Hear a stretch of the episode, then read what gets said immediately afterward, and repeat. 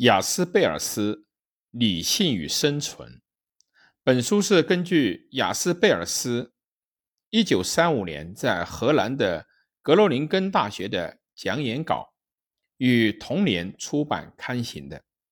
作为存在主义哲学家，他强调，对于本来的哲学来说，理性和存在的融合是必要的，论述了作为其原理的。包容一切的超越存在的哲学概念，他的包容一切的超越存在论的哲学，就是从这里出发的。在本书第一讲和最后的第五讲中，对德意志唯心论的理性提出疑问，把注意力集中于否定已有哲学体系的克尔盖郭尔和尼采。畅说发现新的从事哲学的可能性。据他说，这种可能性存在于靠哲学的逻辑学描述的存在诸形式之中，存在于哲学的信仰之中。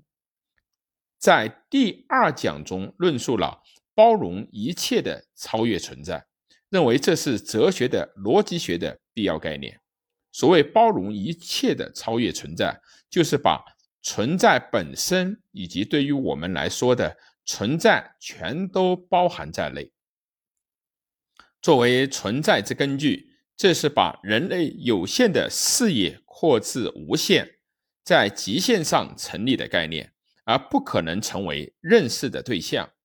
本来是一个整体的、包容一切的超越存在，是以分裂的形式作为其本身的诸形式。而显现于人类的，但是透过这些，使我们认知包容一切的超越存在本身就是生存的理性。这是雅斯贝尔斯独创的理性。